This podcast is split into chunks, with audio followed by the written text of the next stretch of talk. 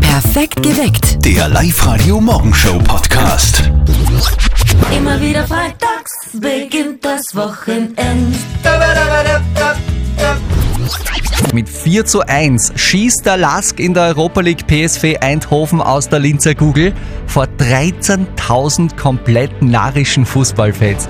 Live-Radio-Sportreporter Andreas Voschau, du warst mittendrin in diesem ausverkauften Hexenkessel genannt die Google.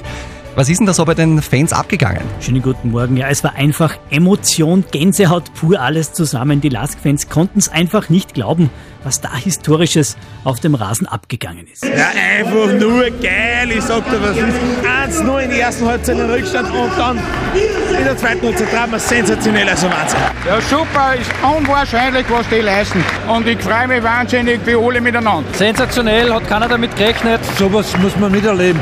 War ein Traum. Ein Traum war dieses Hammerspiel natürlich auch für die Spieler selber, wie etwa für den Torschützen Reinhold Ranftl oder auch für Lask-Kapitän Gernot Traun. Ja, ist gerade ein bisschen verrückt, was da abgeht. Also ähm, schwer in Worte zu fassen. ja, unglaubliche Partie von uns. Und man sieht, was alles möglich ist, ähm, wenn man eine Mannschaft ist. Am besten auf den Punkt bringt diese grandiose schwarz-weiße Fußballsternstunde aber Lask-Mittelfeld-Ass Thomas Golginger.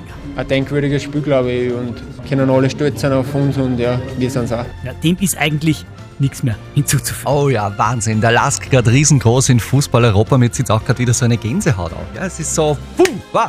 Wenn ihr auch nicht äh, genug bekommen könnt von den Schwarz-Weißen, dann hört euch die brandneue Folge des 1908 Live-Radio Lask Podcasts an. Da gibt's diesmal exklusive Einblicke von Laskmacher Jürgen Werner. Den Podcast findet ihr in unserer App oder online auf liveradio.at. Ähm, Herr Inspektor, ich möchte bitte anzeigen, hier wird jetzt gleich ein Tier abgekraggelt. Und jetzt Live-Radio Elternsprechtag. Hallo Mama. Grüß dich, Martin, geht's dir eh gut? Frali, was gibt's? Du, kommst du am Wochenende heim? Hätte ich eigentlich nicht vor. Gibt's einen Grund? Brauchst du alle einen Grund oder was? Nein, aber wir dachten am Sonntag Gansel essen. Mit Knödel und Rotkraut. Ich weiß nicht. Willst zum Wirt gehen? Nein, eh daheim. Wir haben ja genug Gansel und der Papa ist schon am Vorbereiten. Put, put, put, put, put, da kommst du, da kommst du. Ah.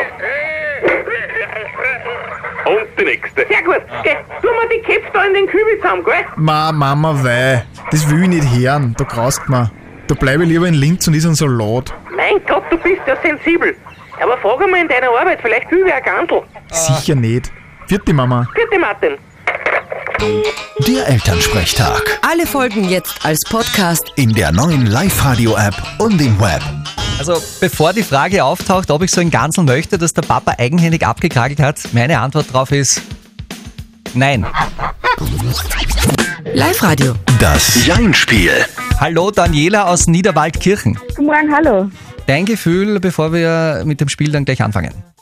Ja, ein bisschen aufgeregt. Schauen wir mal. Äh, vor allem dieses Ja ein bisschen aufgeregt, würde ich noch äh, im Kopf ein bisschen umformulieren in ein bisschen aufgeregt ohne Ja. Weil ein Ja würde ja, wie du weißt, auch nicht gut funktionieren. Gelten, genau. Aber gut, wir sind noch nicht ganz im Spielmodus. Vorher nochmal kurz die Regeln. 60 Sekunden, sag nicht Ja und nicht Nein und hol dir dieses Geschenk einen 30-Euro-Gutschein von Haberkorn in Linz-Urfer. Okay, für Sportsachen zum Beispiel oder Möbel und alles mögliche. Okay. Gut, volle Konzentration, Daniela. Wir starten dein Jein-Spiel jetzt. Sag, hast schon einen Plan fürs Wochenende? Noch nicht wirklich. Aber irgendeine Vision schon? Auch noch nicht. Bist du alleine oder hast du einen Partner? Ich bin zu zweit. Wir haben eine Familie mit zwei Kindern. Wo wohnt ihr? In Niedertalheim. Was in Niedertalheim? Richtig. Was ist die größte Sehenswürdigkeit von Niedertalheim? Da gibt es nicht wirklich was. Was, ihr habt nichts, das gibt's ja nicht. Der Kirchen gibt's schon, oder? Eine Kirche gibt es. Das ist richtig. Heute ist Tag der Putzfrau, hast du das gewusst?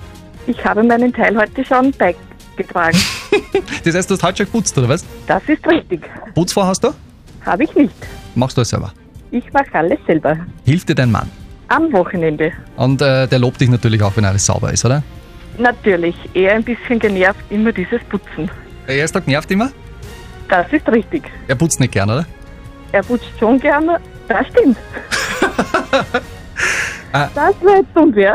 Daniela, du bist gut im Modus drinnen. Ich glaube, ich könnte mit dir noch 10 Minuten spielen, aber wir brechen hier ab, denn die Minute ist vorbei. Gewonnen! Ja, super. Wir beenden die Woche mit einem Sieg beim Einspiel. Ist das nicht schön? Das ist super. Und so kann die neue Woche dann auch wieder beginnen. Sehr gerne. Meldet euch an für das Jeinspiel auf liveradio.at. Ich habe meine Sonnenakkus gestern wieder randvoll aufgefüllt. Hört ihr das mal an, Antonia? Das ist mein Sonnenakku heute Morgen. Na, klingt gut, ja. Der schnurrt wie ein junges Kätzchen. Merkwürdiger Trend bei unserem Sender. Kollegen kleben Zettel mit ihren Namen auf das Essen im Kühlschrank. Ja, das ist jetzt irgendwie neu. Ich habe zum Beispiel gerade bei uns im Kühlschrank gefunden ein äh, wunderbares Erdbeerjoghurt mit dem Namen Martina. Ja, aber du weißt schon, dass das unserer Kollegin, der Martina, gehört. Wie jetzt? Das, das, das gehört der Martina Schobesberger? Ja. Das Erdbeerjoghurt, das ich in der Hand habe. Ja, ist nicht für dich. Es, Also, hat nicht, na, es ist na. nicht getauft worden. Ich habe gedacht, das ist wie beim Ikea, wo die Möbel auch Namen haben. Ist das jetzt auch äh, bei uns im Essen vielleicht ein neuer Facebook, Instagram-Trend? Man weiß es ja nicht so genau, aber gut, das gehört der Martina. alles klar. Naja, oh ja, es könnte Martina. Wir haben heute auch ein Facebook- äh, Facebook-Posting, bei dem es genau um dieses Thema geht. Also um Essensbeschriftungen im Kühlschrank. Ja. Es sind einige von euch schon auch markiert worden, zum Beispiel die Melanie Simona oder der, äh, die, die Tina Ma. Ihr dürft jetzt das kennen, also so vielleicht im Firmenkühlschrank. Der Firmenkühlschrank überhaupt ein eigenes Biotop. Man ist Ja. also froh, wenn die Lebensmittel da drinnen halbwegs frisch sind. Ja. Halbwegs, Rufzeichen. Aber kennt ihr das auch, dieses Lebensmittel beschriften im Kühlschrank, den Kollegen da Namen draufschreiben? Ruft an unter 0732 78 30 00. Das Erdbeerjoghurt mit dem Namen Martina und die Musik jetzt mit dem Namen Sportfreunde Stiller. Die haben ein Kompliment für euch. Aber halt auch kein Erdbeerjoghurt. Auf diese Entdeckung hätte die Sandra gerne verzichtet.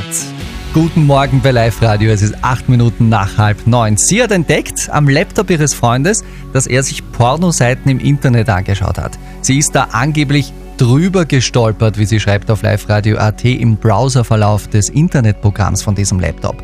Sie will jetzt nicht sagen, weil sie Angst hat, dass ein riesiger Streit entsteht, der ihre Beziehung gefährden könnte. Und deshalb braucht die Sandra heute einfach euren Rat.